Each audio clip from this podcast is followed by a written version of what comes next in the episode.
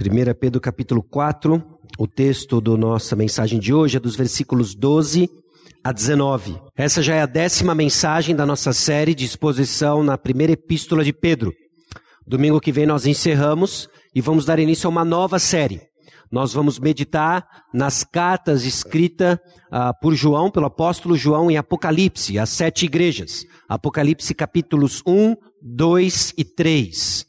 Então, se você está acompanhando o nosso calendário de mensagens, calendário de aulas, que já está postado no site, você pode ter mais informações lá, mas já adiantando para os irmãos que daqui duas semanas nós começamos uma série nova. Por pregação expositiva, nós entendemos que é quando a mensagem, a mensagem exposta pelo pastor, pelo pregador, é o ponto do texto bíblico. Cabe ao pregador, cabe ao intérprete da escritura entender o ponto central do texto bíblico e trazer uma mensagem. Quando isso acontece, nós entendemos que é Deus falando conosco. Deus falando com o seu povo por meio da sua palavra, por meio da palavra de Deus pregada. E o ponto da palavra de Deus é o Senhor Jesus Cristo. Nós mencionamos na semana passada de que a pregação, a pregação da palavra de Deus, nos leva a Jesus Cristo, nos leva à obra, a pessoa e os ensinos do nosso Senhor Jesus Cristo, em quem nós vemos a face de Deus, em quem nós vemos a glória de Deus. Então, conforme você escuta o sermão, se você está entendendo que você é o herói da história, você está entendendo errado. Nós precisamos de um Salvador, nós precisamos de um Redentor, e o nome dele é Jesus Cristo. A solução está em Jesus Cristo. Ao longo da nossa série, nós temos buscado responder três perguntas importantes. Aqui e ali, as passagens nos ajudam a entender quem o Senhor é, quem Deus é, o que ele fez em nosso favor por meio de Jesus Cristo quem nós somos. Carentes, obviamente, da obra redentora do Senhor Jesus Cristo e também o que é bom para mim. Entender o que é bom para mim normalmente nos é respondido por aquilo que nos dá prazer, como referência a nós mesmos. Mas o que nós temos visto na palavra de Deus, que o que é bom para mim, quem me diz e quem traz essas informações é o meu Criador, é o meu Deus, Criador dos céus e da terra, é o nosso Deus. Ele diz para nós o que é bom. Temos descoberto então que nós somos peregrinos, nós somos forasteiros, nós não somos daqui. Constantemente nossa, nossa fé ela é provada. Na passagem de hoje, mais uma vez, o apóstolo Pedro volta a falar sobre sofrimento, sobre provações. A importância de sofrermos bem. Vimos como o fato de sermos peregrinos e forasteiros se aplica a cada um dos nossos relacionamentos terrestres. Pelo fato de não sermos daqui, estamos numa jornada para os céus, para nos encontrarmos com o nosso Senhor, e essa jornada, então, interpreta cada um dos nossos relacionamentos terrestres. 1 Pedro capítulo 4, versículos 12 a 19, nos ajuda a responder mais uma vez como eu devo viver em meio ao sofrimento inocente? Por inocente, eu não quero dizer que você não tem pecado. Por inocente, eu quero dizer que é um sofrimento em resposta à busca por uma vida piedosa. Ao buscarmos viver para o Senhor, nós vamos sofrer. Há um sofrimento inerente à nossa fé, na nossa identificação com o Senhor Jesus Cristo. Pelo fato de buscarmos viver uma vida piedosa, nós vamos sofrer. Isso é escancarado nas páginas da palavra de Deus e é enfatizado veementemente e repetidamente na primeira carta a Pedro, de Pedro. Então, como que eu devo viver em meio ao sofrimento inocente? Como que nós devemos encarar o sofrimento por causa do bem que nós fazemos? Nós vamos ver que o Evangelho nos dá uma postura diferente diante do sofrimento de Cristo na cruz em nosso favor. Nós não sofremos como aqueles que não têm esperança. Nós não sofremos como aqueles que não conhecem o nosso Senhor. Justamente por conhecermos o Senhor, nós somos convidados a um sofrimento diferente, a uma postura diferente diante desse sofrimento inocente. Identificados então com Jesus, nós encontramos alegria com Ele, não com a dor. Regozijar-se no sofrimento Regozijar-se no sofrimento como resposta à nossa fé depositada em Jesus, não é porque nós nos alegramos em meio à dor, não é porque nós nos alegramos com a dor, mas nos alegramos com aquele para o qual nós sofremos, o Senhor Jesus Cristo. Certifique-se então de que não é por pecado pessoal ou a decepção dos nossos ídolos. Por vezes nós sofremos sim, mas não por razões piedosas, mas porque estamos decepcionados com os nossos ídolos. Aqueles sobre os quais nós colocamos esperança e aguardamos realização, aguardamos satisfação, mas ídolos não são capazes de cumprir e nos dar aquilo que só o Senhor pode nos dar. Então, invariavelmente, eles vão nos decepcionar e sofremos. Sofremos porque depositamos nossa esperança no lugar errado. O sofrimento com o qual nós estamos falando aqui é o sofrimento de uma vida piedosa, ao qual nós recebemos com alegria. E vamos ser encorajados mais uma vez de esperar no Senhor. Nós vivemos em meio ao sofrimento inocente esperando no Senhor. Nossas esperanças estão colocadas no Senhor. Então o Evangelho me identifica com os sofrimentos de Jesus, com alegria, em santidade, temor e esperança. Na passagem que nós estamos prestes a ler, os irmãos devem notar os temas que surgem nas palavras de Pedro: alegria, santidade, temor e esperança. São os temas que o apóstolo Pedro brinca ao longo da sua carta chamando a atenção de que crer no Evangelho nos dá uma maneira diferente de enxergar o mundo ao nosso redor. De que em meio ao sofrimento, de que em meio à dor, sabendo de onde vem e por que vem, nós podemos cultivar, nós devemos cultivar alegria, santidade, temor e esperança. Porque, meus irmãos, seguir a Jesus vai trazer sofrimento. Isso vai na contramão do que nós temos escutado por aí em nome do Evangelho. Obviamente, um falso Evangelho. De que seguir a Jesus vai nos colocar no caminho do sofrimento. Sem sombra de dúvida, pela graça dele, ele pode sim nos abençoar, mas aguarde sofrimento. Espere sofrimento. Essa é mais uma das provas da sobrenaturalidade da nossa fé. Porque esse é o discurso que nós temos em Cristo Jesus. Siga Jesus e venha sofrer conosco. Quem vem? Apenas os loucos salvos por Cristo Jesus. Não tem persuasão humana no discurso do Evangelho, apenas a graça soberana e divina do nosso Senhor. O Evangelho, então, nos identifica com os sofrimentos de Jesus, com alegria, em santidade, temor e esperança. Antes de lermos, eu quero que você preste atenção em seis ordens, seis imperativos que Pedro coloca ao longo desses versículos. Nos versículos 12 a 19, nós vamos ver que existem seis imperativos. Ao longo do sermão, nós vamos aglomerar dois deles e formar cinco ordens de como nós nos portamos em meio ao sofrimento inocente, ao sofrimento que nós passamos por viver para o Senhor estranheis, no versículo 12, logo no início, amados, não estranheis, isso é uma ordem. Não ache esquisito o fato de que nós vamos passar por sofrimento, isso é uma ordem. No versículo 13, alegrai, alegrai-vos, mais uma ordem. Não ache esquisito que nós vamos passar por sofrimento e alegre-se no meio dele. Versículo 15, não sofra. Sofra é uma ordem mas é negativa. Não sofra por algo que não seja para o Senhor. Quando nós sofremos, e nós vamos ver entrar em detalhes disso por causa de pecado, pecado pessoal, esse não é o tipo de sofrimento que nós estamos sendo consolados aqui.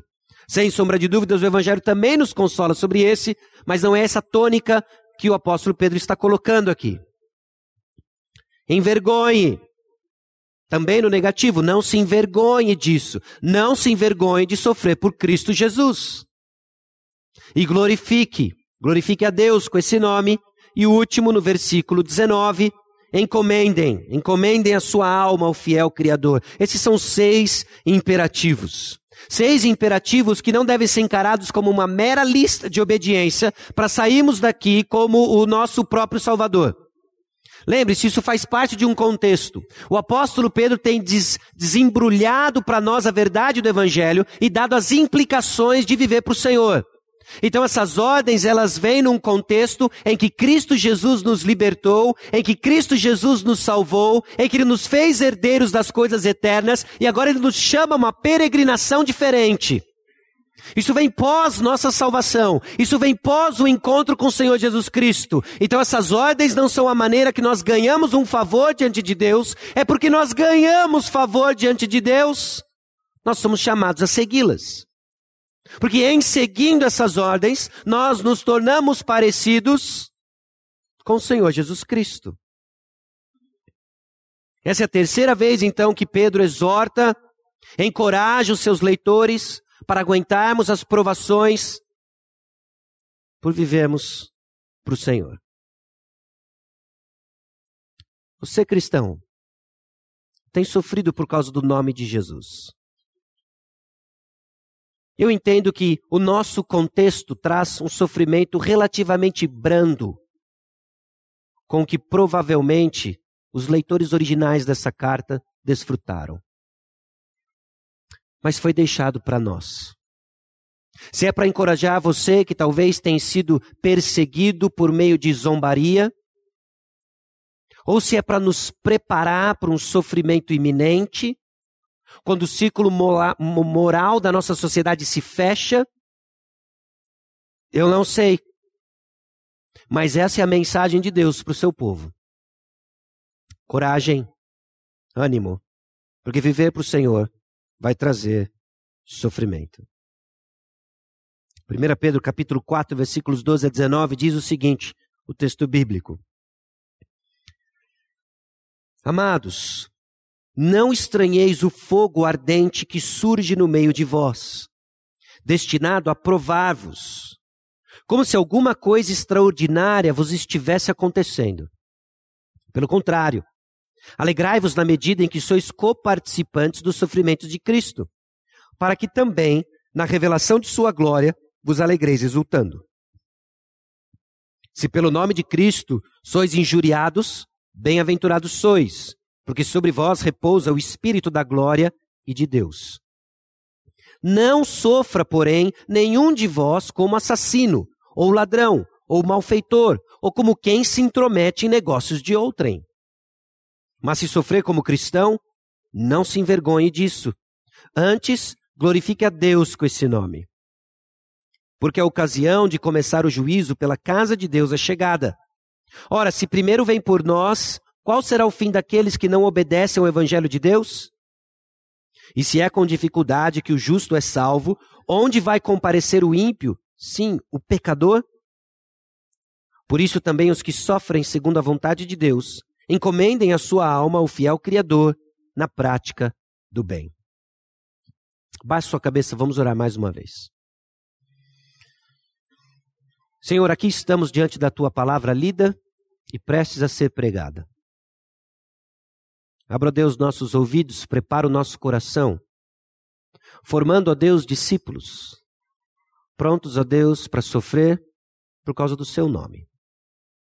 Não porque amamos a dor, mas porque nos identificamos com o nosso Senhor.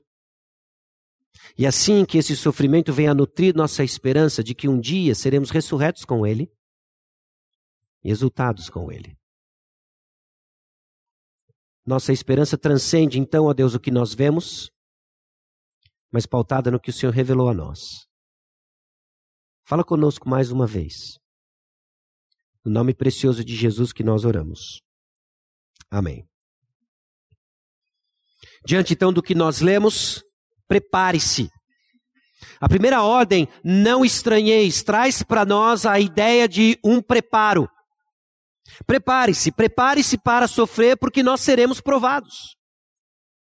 Crer no Senhor Jesus e buscar viver piedosamente vai trazer no seu caminho provações.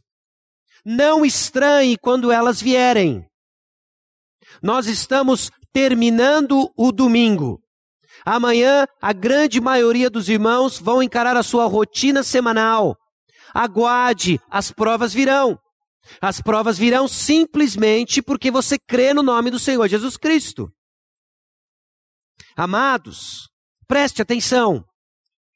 Pedro usa isso no capítulo 2, versículo 11, para iniciar uma grande sessão que direcionou toda a aplicação da realidade de sermos peregrinos e forasteiros em vários ciclos de relacionamento.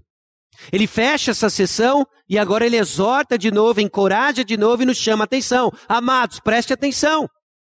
Preste atenção, porque como peregrinos, nós vamos sofrer. Nós vamos passar por provas. É o sofrimento por fazermos o certo, não é extraordinário, mas parte da vida. Não estranhe.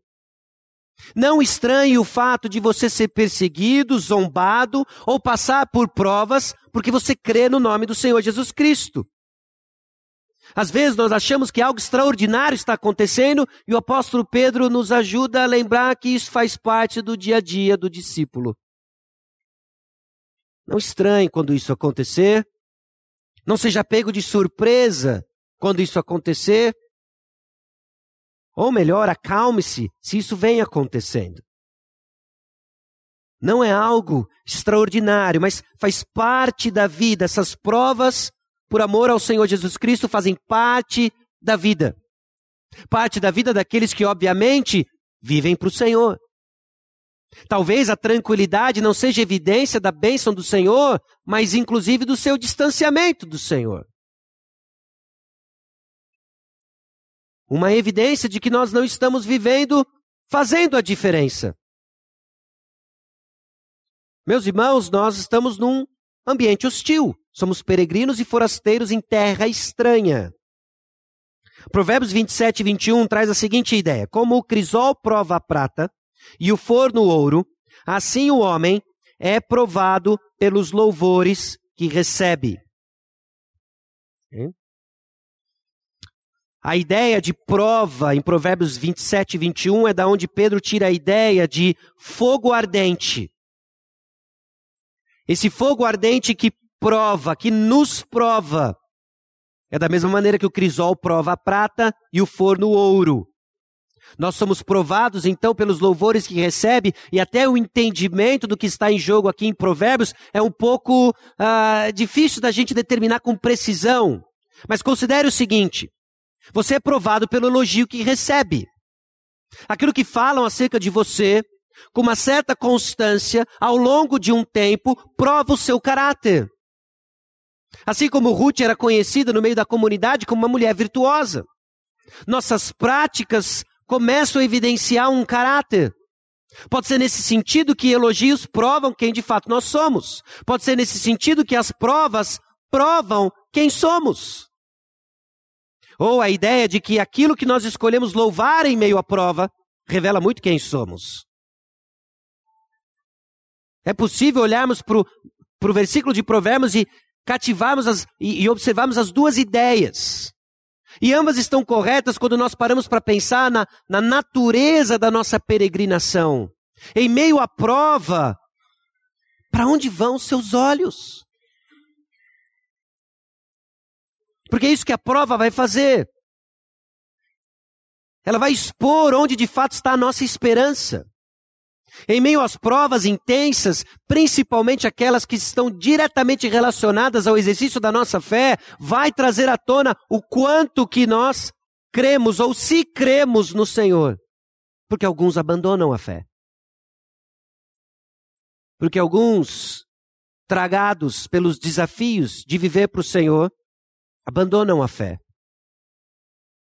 Nós podemos abandonar casas, nós podemos abandonar trabalho, nós podemos abandonar uma porção de coisas, mas não podemos abandonar o nosso Salvador.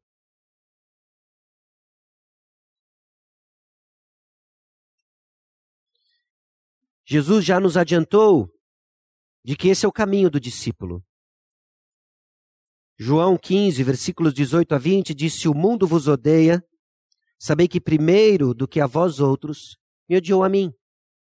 Se vós fosseis do mundo, o mundo amaria o que era seu. Como todavia não sois do mundo, pelo contrário, dele vos escolhi, por isso o mundo vos odeia. Lembrai-vos da palavra que eu vos disse: não é o servo maior do que seu senhor? Se me perseguiram a mim, também perseguirão a vós outros. Se guardaram a minha palavra, também guardarão a vossa.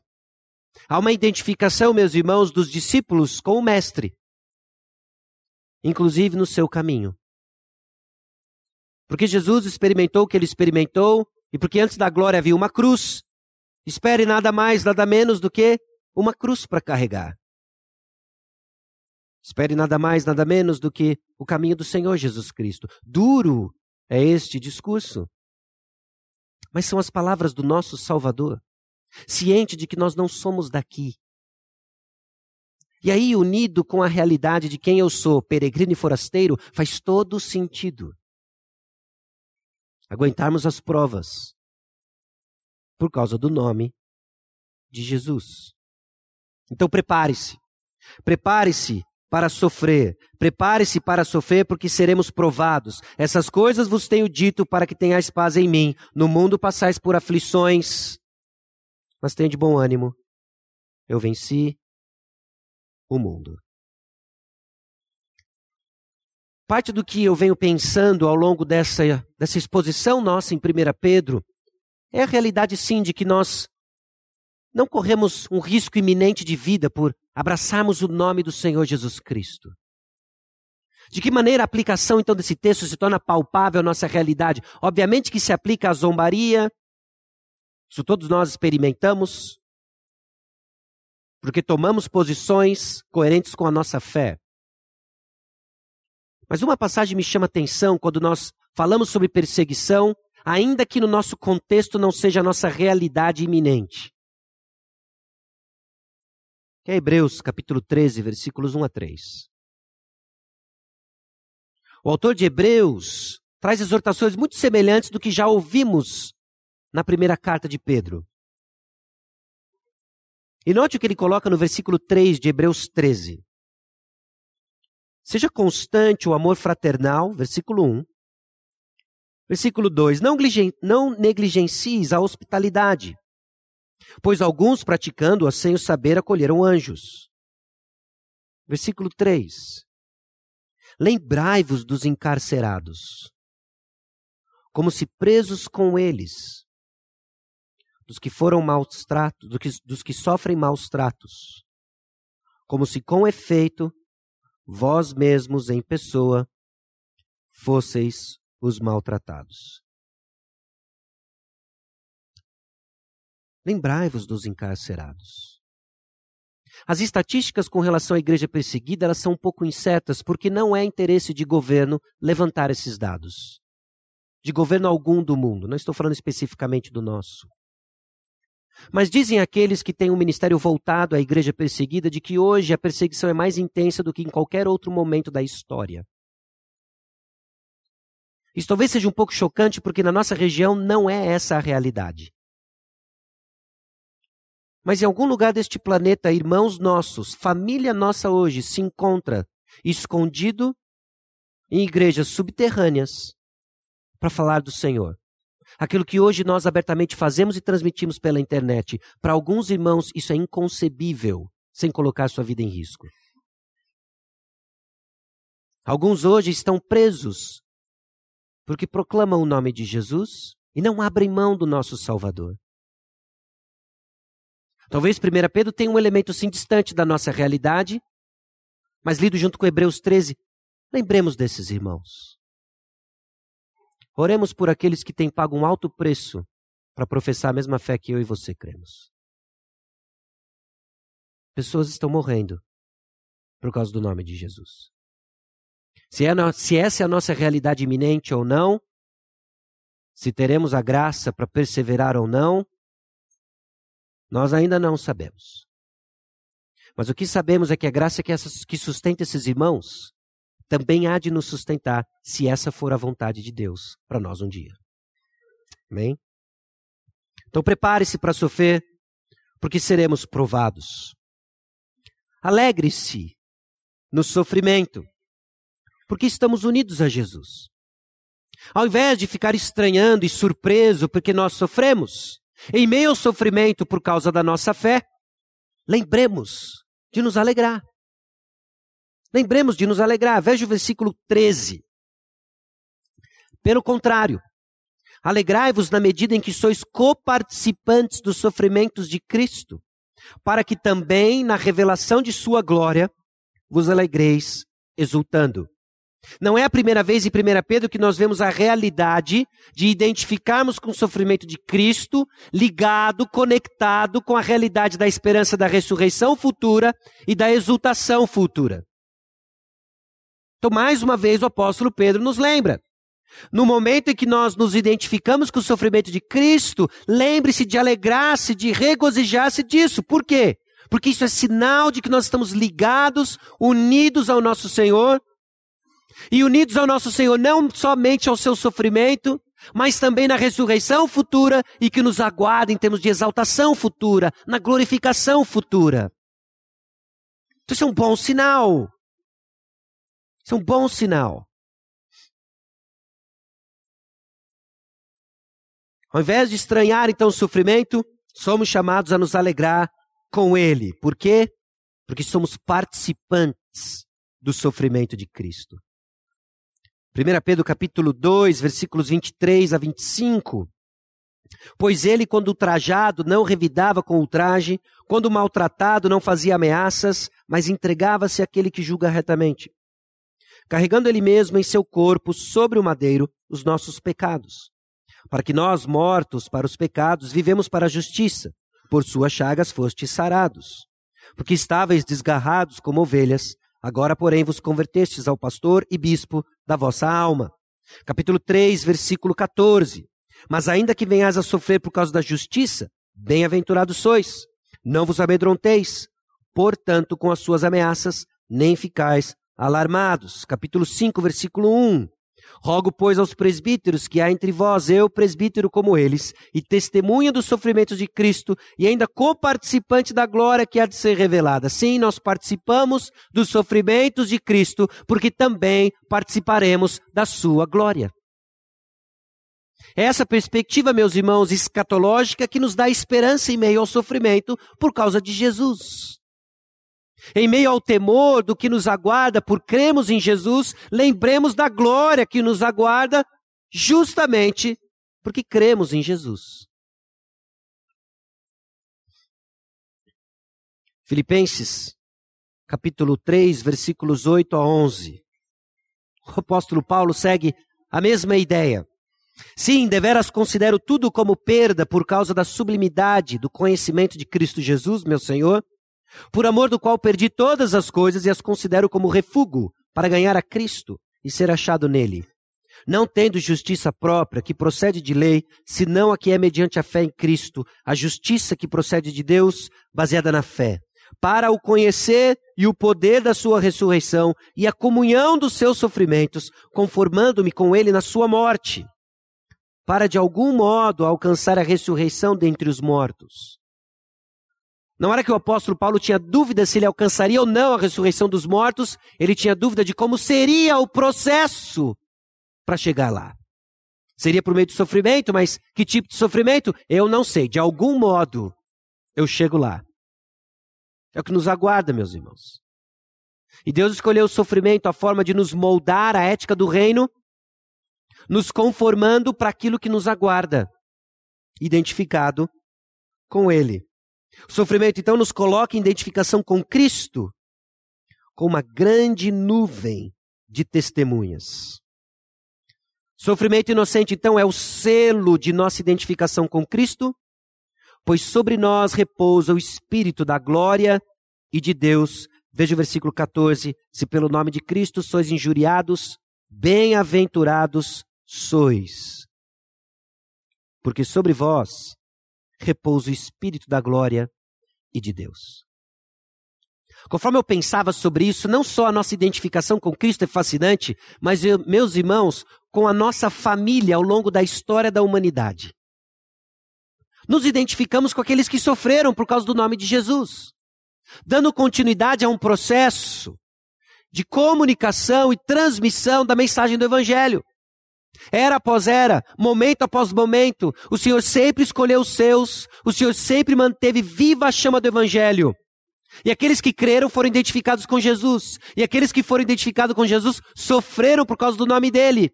Apenas para provar que tentar segurar o povo de Deus não segurava a palavra de Deus. E ela chegou até nós. 2019. Tantos homens ao longo da história tentaram ou se propuseram acessar a palavra de Deus. E Deus, ao longo da história, ironicamente, provou seus esforços serem inúteis. Que a palavra não para. E ela não vai parar. Ela chegou até nós. Hebreus capítulo 11, versículos 32 em diante. Preste atenção na leitura do relato daqueles que sofreram por causa do nome de Jesus. Irmãos nossos, na história passada, que tiveram suas histórias registradas para encorajamento nosso, que tiveram suas vidas usadas para que a mensagem chegasse até nós. Hebreus capítulo 11, versículo 32 em diante. E que mais direi? Certamente me faltará o tempo necessário para referir o que há a respeito de Gideão, de Baraque, de Sansão, de Jefté, de Davi, de Samuel e dos profetas, os quais, por meio da fé, subjugaram reinos, praticaram a justiça, obtiveram promessas, fecharam a boca de leões, extinguiram a violência do fogo, escaparam ao fio da espada, da fraqueza tiraram força, fizeram-se poderosos em guerra, puseram em fuga exércitos de estrangeiros. Mulheres receberam, pela ressurreição, os seus mortos. Alguns foram torturados, não aceitando seu resgate, para obterem superior ressurreição. Outros, por sua vez, passaram pela prova de escárnios e açoites, sim, até de algemas e prisões. Foram apedrejados, provados, cerrados pelo meio, mortos a fio de espada, andaram peregrinos, vestidos de peles de ovelhas e de cabras, necessitados, afligidos, maltratados. Homens dos quais o mundo não era digno. Errantes pelos desertos, pelos montes, pelas covas, pelos antros da terra. Ora, todos estes que obtiveram bom testemunho por sua fé, não obtiveram, contudo, a concretização da promessa. Por haver, por haver Deus provido coisa superior a nosso respeito, para que eles sem, sem nós não fossem aperfeiçoados. Portanto, também nós, visto que temos a rodear-nos tão grande nuvem de testemunhas, desembaraçando-nos de todo o peso e do pecado que tenazmente nos assedia, corramos com perseverança a carreira que nos está proposta. Olhando firmemente para o autor e consumador da fé, Jesus, o qual, em troca da alegria que lhe estava proposta, suportou a cruz, não fazendo caso da ignomínia, e está sentado à destra do trono de Deus. Considerai, pois, atentamente aquele que suportou tamanha oposição dos pecadores contra si mesmo, para que não vos fatigueis, desmaiando em vossa alma. O exemplo passado de tantas testemunhas, o exemplo passado e o sacrifício suficiente do nosso Salvador é que nos encoraja na luta contra o pecado. Então você, meu irmão cansado, você, minha irmã cansada, você, meu irmão e minha irmã cansados na luta contra o pecado, cansado das provas, seja ela qual for agora, da prova porque você resolveu seguir o Senhor Jesus Cristo, da prova como consequência do seu próprio pecado e da prova simplesmente porque vivemos num mundo caído. Olhemos para uma nuvem de testemunhos que vieram antes de nós, que derramaram seu sangue por amor a Jesus, para que o Evangelho chegasse até nós. E ânimo, nós somos um elo da corrente e estamos passando o evangelho para a próxima geração. E a próxima geração precisa ouvir esta nuvem aqui de testemunhas, que vai pagar o preço, porque Jesus pagou o preço maior. Essa é a razão. Porque pagamos o preço? Jesus pagou o preço maior.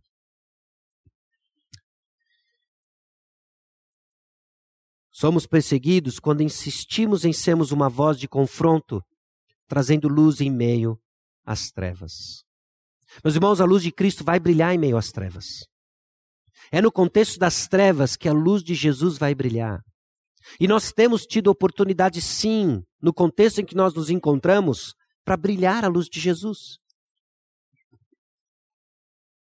Considere o que significa levantar a luz do Evangelho em meio à discussão sobre uma sexualidade desgovernada. Há uma enorme confusão aí fora sobre sexualidade. E não é que esse assunto não compete a nós. Nós temos a verdade, nós conhecemos o Criador da sexualidade, homem e mulher os criou. Não só criou homem e mulher, biologicamente falando, como atribuiu a cada um deles papéis distintos. Há uma confusão aí fora. E nós temos uma mensagem que confronta uma sexualidade desgovernada. Não só na atribuição de papéis, não só na confusão de gêneros, mas também na experiência sexual. Nós temos a verdade. Nós temos a palavra de Deus. Ouse falar a verdade e você vai ser perseguido. No mínimo zombado quanto à sua percepção de sexualidade, taxado de dogmático, obtuso, mente fechada. Bom, se é mente fechada, dogmático e obtuso, porque nós cremos no que a Bíblia diz sobre sexualidade, amém. Tomemos isso como um elogio. Corrupção desenfreada. Corrupção desenfreada que não fica só em Brasília, no nosso caso, brasileiros, mas esparrama por todos os níveis de administração pública, iniciativa privada, e sofremos quando nos propomos a fazer o que é certo.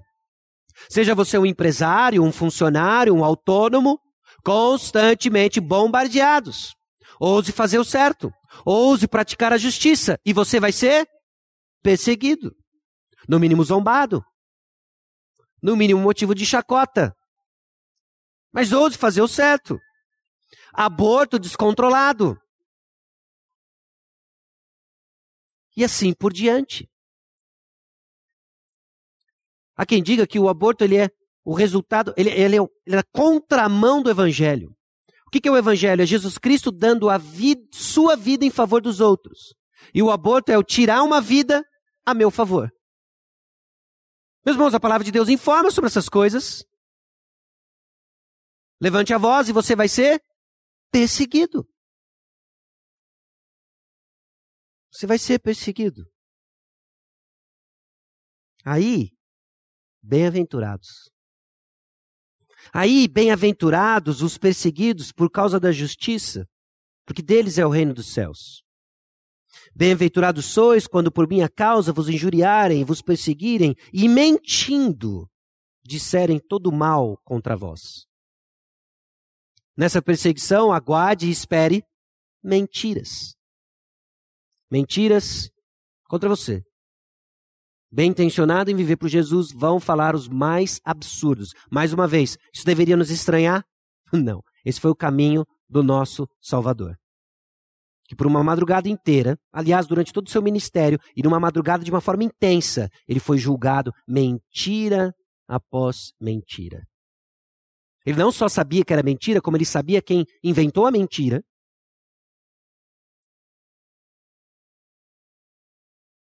Quem propagou a mentira. Quantos cabelos tinham na cabeça do mentiroso. Mas ainda assim, ele foi, como ovelha ao matador, por amor a mim e por amor a você. Alegre-se no sofrimento, porque estamos unidos a Jesus. Note, não é alegria por causa da dor, mas alegria por causa do nosso Senhor. Comporte-se não sofra por consequência de pecado pessoal. Versículo 15: Não sofra, porém, nenhum de vós como assassino ou ladrão, ou malfeitor, ou como quem se intromete em negócios de outrem. Não sofra por consequência de pecado pessoal, porque nós somos santos. Pedro já havia exortado o seu, o seu público original aqui, ser de santos porque eu sou santo. Então não seja o nosso sofrimento por causa de pecado pessoal. Pedro não está falando do sofrimento por causa de pecado pessoal, nós estamos lidando com sofrimento inocente e santo, como resultado direto de uma vida piedosa. Então não se trata de um sofrimento por, ele lista aí, assassinato, porque você é um assassino. Agora, por favor, não vamos limitar isso a sim, literalmente pegar uma arma de fogo e uma faca e tirar a vida de alguém. Jesus já nos ensinou a aplicar a lei, certo? Nós não estamos falando apenas de uma manifestação externa, nós vamos aplicar isso aonde? no coração. Então, não sofra por assassinato, isto é, por ira, por ódio, por juízo, que nós julgamos sobre a vida das pessoas. Quando nós estamos ativamente engajados nessa atividade de ódio, nos fazemos o quê? Assassinos. Não sofra por causa disso. Porque, ironicamente, quem acaba sofrendo é o homicida. Carregado de ódio, começa a sofrer no seu próprio corpo as dores do seu ódio. Não sofra por causa disso. Não sofra por causa do assassinato, não sofra por causa de roubo. De novo, não estou falando aqui de você organizar uma quadrilha e assaltar um banco. Isso é óbvio. Mas apropriar-se de algo que não é seu. Ou de lutar no seu coração com desejos por algo que não é seu. A saber, a avareza. Que não é um pecado de rico, é um pecado de pecador. E quem é pecador? Essa hora você fala, eu, misericórdia. Todos nós, meus irmãos. Nós lutamos ou com descontentamento do que temos, queremos mais, ou com inveja daquilo que não é nosso, mas está próximo de nós. Esse, esse roubo, eu quero o que não é meu. E maquinando, sonhando acordado com coisas que não são minhas. Não sofra por causa disso.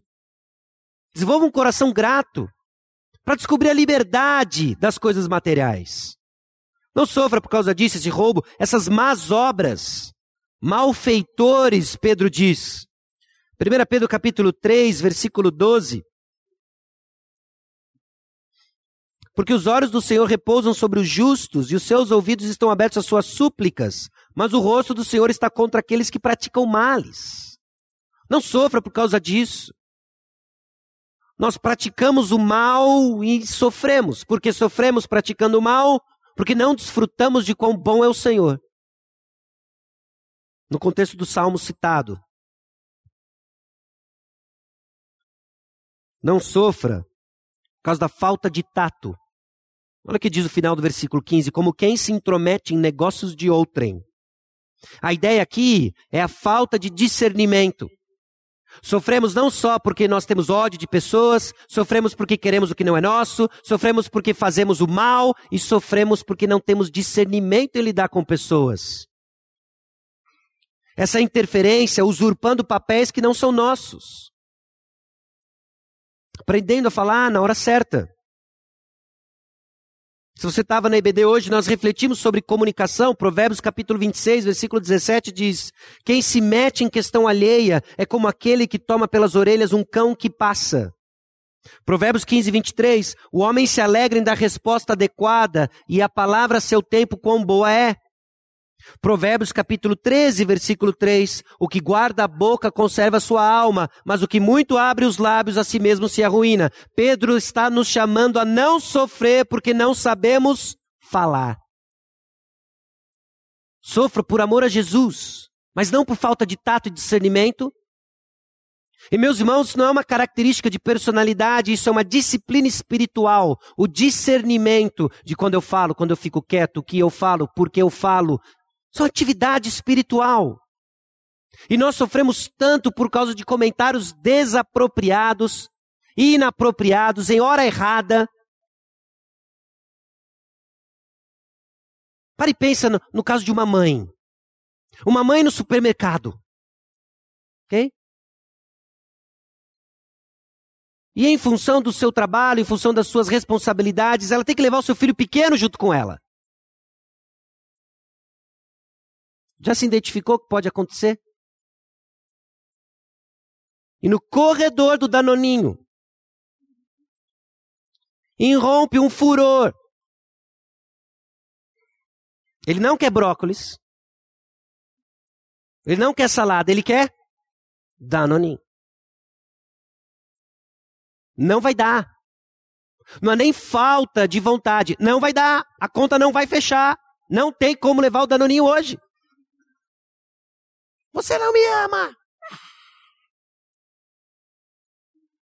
tentando terminar a sua lista de compras, tentando acalmar aquela criatura.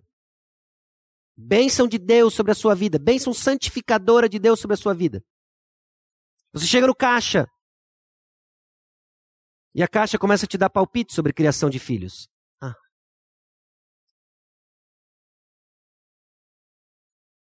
Ou como quem se intromete em negócios de outrem.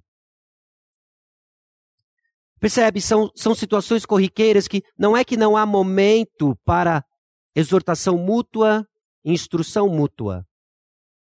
Mas há a hora certa para a palavra certa, não há? Todos nós conseguimos nos identificar ou com situações que passamos com a palavra errada na hora errada, a palavra certa na hora errada. E quão boa é a palavra certa na hora certa. Não sofra porque você falou demais e falou errado. Sofra por amor a Jesus. Então comporte-se. Não sofra por consequência de pecado pessoal. A pergunta, então, no sofrimento da falta de tato é: o que foi que eu fiz? Ao invés de assumir que você está sendo perseguido pelo Evangelho, às vezes você não está. Às vezes você está sofrendo as consequências da palavra errada na hora errada. Glorifique a Deus. Versículo 16. Mas se sofrer como cristão, não se envergonhe disso, antes glorifique a Deus com esse nome. Tem duas ordens aí, hein? Não se envergonhe disso e glorifique a Deus. Nós estamos unindo os dois. Okay? Ao invés de ficar envergonhado, glorifique a Deus. Como? Perseverando no certo, pois seremos julgados. Se sofrer, então, não se envergonhe. O que, que é essa vergonha aqui? É ter um sentimento de vergonha, obviamente, mas que lhe impede de fazer algo.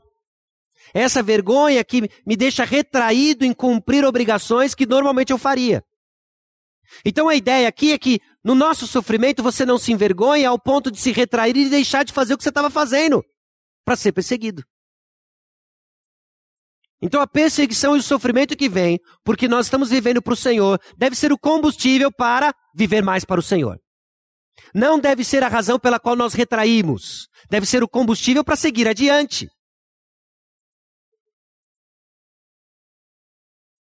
Então por que, que eu me envergonho?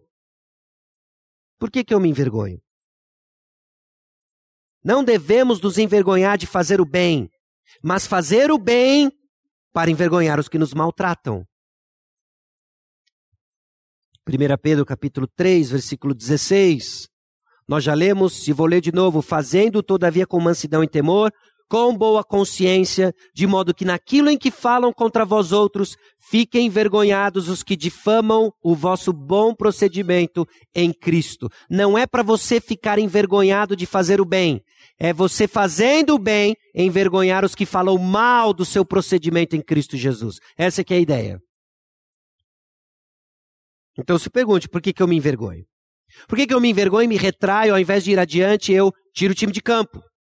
O que, que eu temo que eu vou perder? Quem eu creio que é o juiz? De quem eu busco aplausos?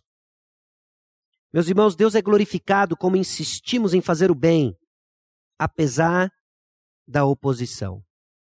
Deus é glorificado quando insistimos em fazer o bem, apesar da oposição.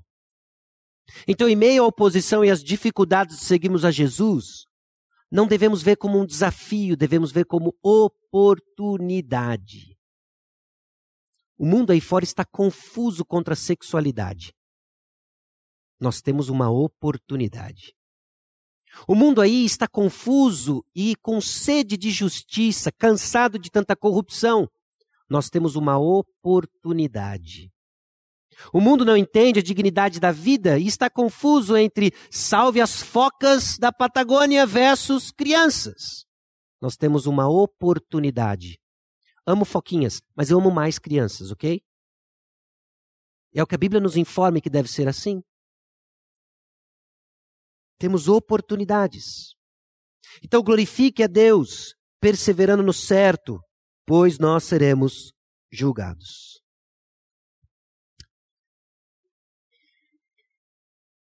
E nos versículos 17 a 19, espere no Senhor. Espere no Senhor, porque seremos julgados e Ele é fiel. Ele é fiel. Esperar no Senhor, então, é uma consequência daqueles que temem o Senhor. Meus irmãos, perseverança, constância é um, é um, é um mistério. Obviamente revelado para nós, mas a prática disso é um, é um crescimento constante, um desafio para todos nós. Como que nós crescemos em constância na vida cristã? Como que nós crescemos uh, num progresso perseverante na vida cristã? Já parou para pensar como isso é um desafio? Parece que nós passamos em etapas, a gente fica um avivamento pessoal, tudo é fácil na vida cristã.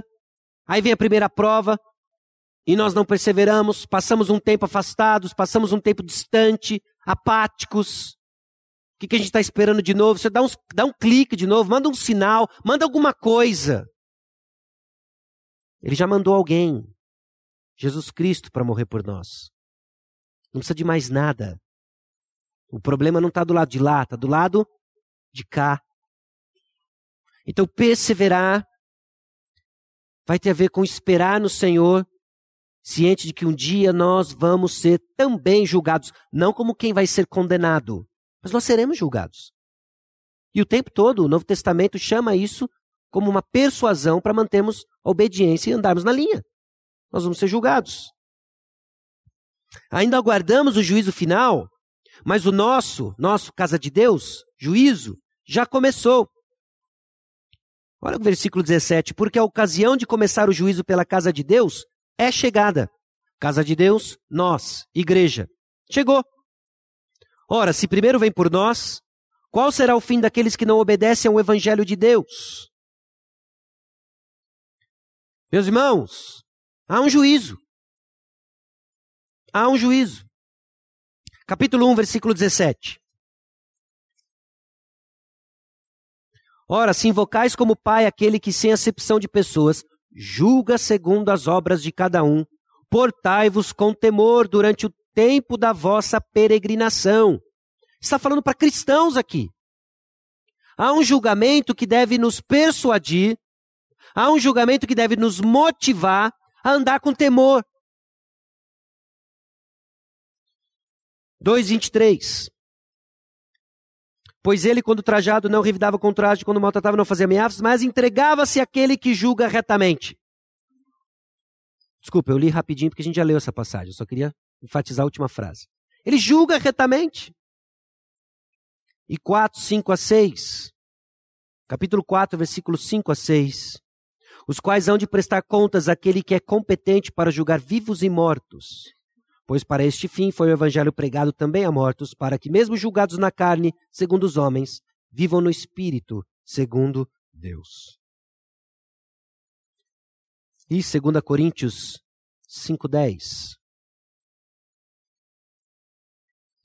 Porque importa que todos nós compareçamos perante o tribunal de Cristo, para que cada um receba segundo o bem ou mal que tiver feito por meio do corpo.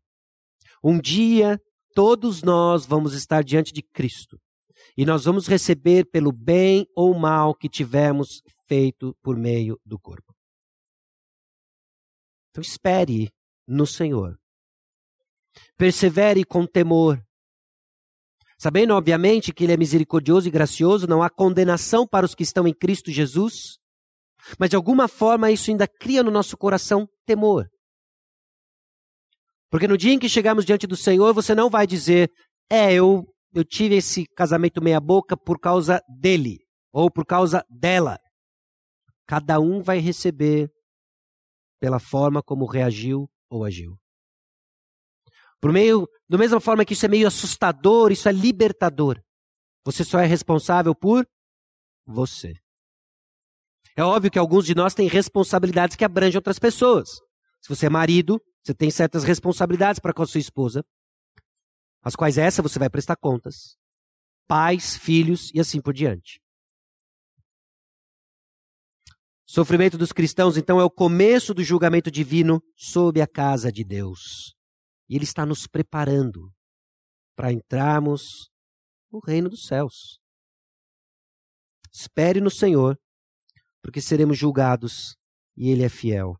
A purificação, então, dos que pertencem a Deus se dá por meio do sofrimento, transformando seus filhos à semelhança de seu filho Jesus. 1 Pedro capítulo 1, versículos 6 e 7. Presta bastante atenção conforme o seu coração começa a reagir a essas coisas e começa a ser tentado a querer rejeitar esse tipo de sofrimento.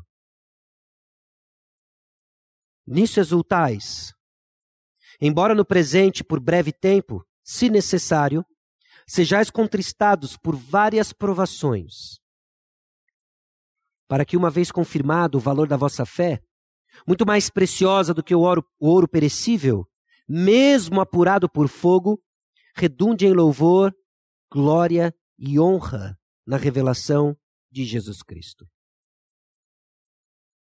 A nossa postura de rejeitar esse sofrimento aqui descrito em 1 Pedro é, no mínimo, ignorância sobre o seu valor na jornada cristã. Mas pode ser um indicador mais sério da nossa falta de identificação com o Salvador. Você não é salvo pelo seu sofrimento.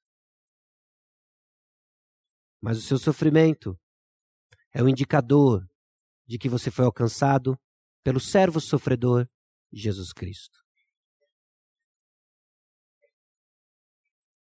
Dê boas-vindas ao sofrimento. Ao sofrimento que nos aguarda por amarmos o Senhor Jesus Cristo. Ele chega primeiro sobre os que creem, depois sobre os que não creem, daqueles que não obedecem o Evangelho de Deus. Pedro usa a linguagem de obedecer o Evangelho como aqueles que creem. Crer é obedecer, dentro da epístola aqui de 1 Pedro. Então, o que, que significa obedecer? Aqueles que não obedecem, aqueles que não creem. E aqui uma palavra aos que estão aqui e não creem no Evangelho. Há um julgamento sobre a sua vida também. Há um julgamento severo ligado à condenação daqueles que não têm Cristo Jesus.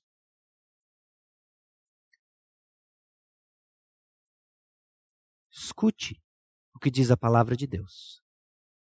Um dia, todos nós vamos estar diante daquele que julga vivos e mortos. Aqueles que têm o sangue de Jesus porque creram no Evangelho receberão a salvação da sua alma, consumação da sua fé. Aqueles que não creem estarão destinados ao julgamento final e eterno separação completa de Deus. Crer ou não crer não muda a realidade, isso é um fato. Um fato declarado pelo Criador de todas as coisas. Então, o dia de salvação é hoje. Creia. Creia no Senhor Jesus. Creia no nome que salva. Reconheça os seus pecados e para quem você tem vivido. Tome a sua cruz e siga o Senhor em arrependimento e fé. E descubra então, descubra a vida em abundância para aqueles que têm a sua alma salva por Jesus Cristo. E entre nesse grupo de malucos que dão boas-vindas ao sofrimento, porque eles amam o Senhor que sofreu em seu lugar. Então, confie e continue confiando sua alma a quem pode guardá-la. Versículo 19. Por isso também os que sofrem segundo a vontade de Deus encomendem a sua alma ao fiel Criador na prática do bem. Encomendar a alma é confiar a sua alma para quem pode guardá-la. Sabe quem pode guardar a sua alma? O Senhor. O Criador e fiel. Ele é fiel, ele é criador.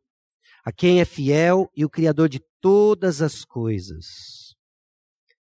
E qual é a marca daqueles que encomendam a sua alma ao Senhor? Qual é a marca daqueles que confiam que o Senhor garante e guarda a sua alma? Apesar, agora note, note, quem está recebendo isso são pessoas de intensa, debaixo de intensa perseguição. Apesar da ameaça sobre aquilo que eles podem fazer com o nosso corpo. Qual é a marca daqueles que confiam a alma ao Senhor Criador e fiel de todas as coisas? Olha como termina o versículo 19. Na prática do bem. confiar ao Senhor a nossa alma, de que Ele pode guardar nossa alma, apesar do que fazem com o nosso corpo, vai ser traduzido na prática do bem. Marca de nossa confiança, perseverança na prática do bem. As nossas boas obras têm uma teologia por trás, meus irmãos. Obviamente, não é para conquistar favor de Deus, é porque nós já alcançamos o favor de Deus. Agora, a prática das nossas boas obras evidencia um mundo que não o conhece que há um Salvador, Jesus Cristo Senhor. A nossa perseverança na prática do bem em meio às intensas perseguições corroboram a realidade de que nós temos o selo da eleição do Senhor, que nós somos dele, nós somos não somos daqui, somos povo exclusivo dele. Então, sofra inocentemente bem. Não sofra por causa do seu pecado, do seu ódio, da sua avareza, das suas más obras, das suas decisões tolas. Não sofra por causa disso. Obviamente não é para ignorar essas coisas, mas não praticá-las. Sofra inocentemente bem. Esteja pronto, o sofrimento virá para aqueles que querem viver piedosamente. Alegre-se no meio do sofrimento por causa de nossa união com Cristo. Sofra por causa de nossa fé, não por causa de tolice e pecado. Tema aquele que julga vivos e mortos. Espere no Senhor, num estilo de vida recheado de boas obras. Aí nós vamos poder dizer que o Evangelho me identifica com os sofrimentos de Jesus, com alegria, santidade, temor e esperança criando em nós uma igreja madura, saudável, fazendo discípulos, sendo discipulada para a glória de Jesus. Amém? Vou chamar o pastor Edson aqui à frente para orar, encerrando o nosso culto.